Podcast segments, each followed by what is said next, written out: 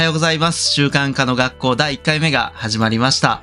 この番組では習慣化で人生を変えていくためのヒントや習慣化コーチとしての生き方について私パーソナリティの島田祐希がお伝えする番組です。第1回目は私の自己紹介の回にしたいなと思っております。え私は今は習慣化コンサルタントの古川武さんと一緒にビジネスをしております。個人向けには習慣化の学校を運営したり講師をしたり、あとは個人向けのコーチングをしております。また、法人向けには企業研修とか企業コンサルティング、様々なことを行っております。で、そんな私なんですが、えー新卒で製薬会社に入社しまして、そこから13年間会社員として働いて、2022年に独立をいたしました。会社員時代もですね、ずっと自分の人生はこのままでいいのかと、会社員だけで本当にいいのかなって迷って迷ってして、そんな中、古川さんと出会って、習慣化の学校に入って、そこから本当大きく人生が変わったなと考えております。習慣化と出会ったきっかけっていうのが、やっぱりこの製薬会社で仕事をしていて、営業の仕事をしていたんですが、まあ、薬を患者さんに届けるっていうところで、いろんな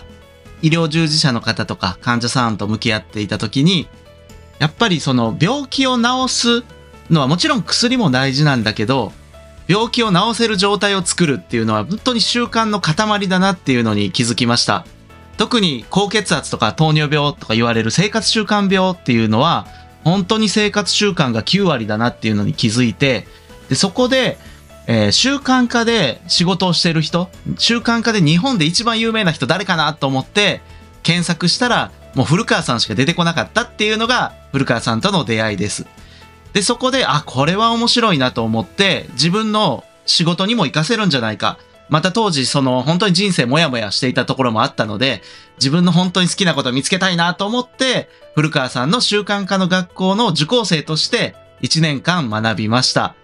で、そっからですね、もう本当に自分のやりたいことが見つかって、まさにコーチングとか研修講師になりたいっていうのがあって、そこからは副業として古川さんと一緒に習慣化の講座をサポートしたり、オンラインサロンのスタッフをやったり、いろんなことを3年間迷いに迷ってやって、でもやっぱり会社員大事だよなとか、家族もいるし、無理はできないよなとか、今のお金とか、そういうところを含めたら会社は辞められないよなとか、いろいろ迷って迷ってしたんですが、もう人生たった一度きり、一度勝負してみたいと思って、最後は独立することを決めました。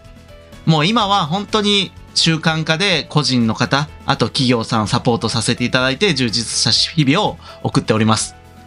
えーそんな、まあ私の放送をこれからもずっと私個人で発信していくことももちろんあるんですが、習慣化の学校の受講生だったり卒業生を呼んでゲスト会なんかもたくさんやっていきたいと思ってますので、習慣化の楽しさだったりコーチングの楽しさをお伝えするような番組にできたらいいなと思っております。えー本日は初回の放送ということで私の自己紹介のさせていただきました。えー次回もまたよろしくお願いいたします。